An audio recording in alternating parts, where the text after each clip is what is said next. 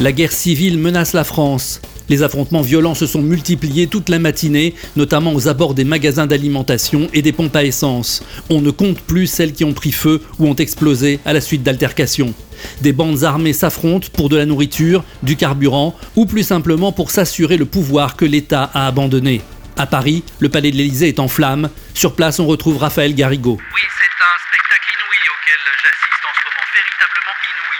Toute la matinée, des badauds, d'abord pacifiques, n'ont cessé d'affluer. Petit à petit, les pillages ont commencé, les gens emportant meubles et objets précieux trouvés sur place.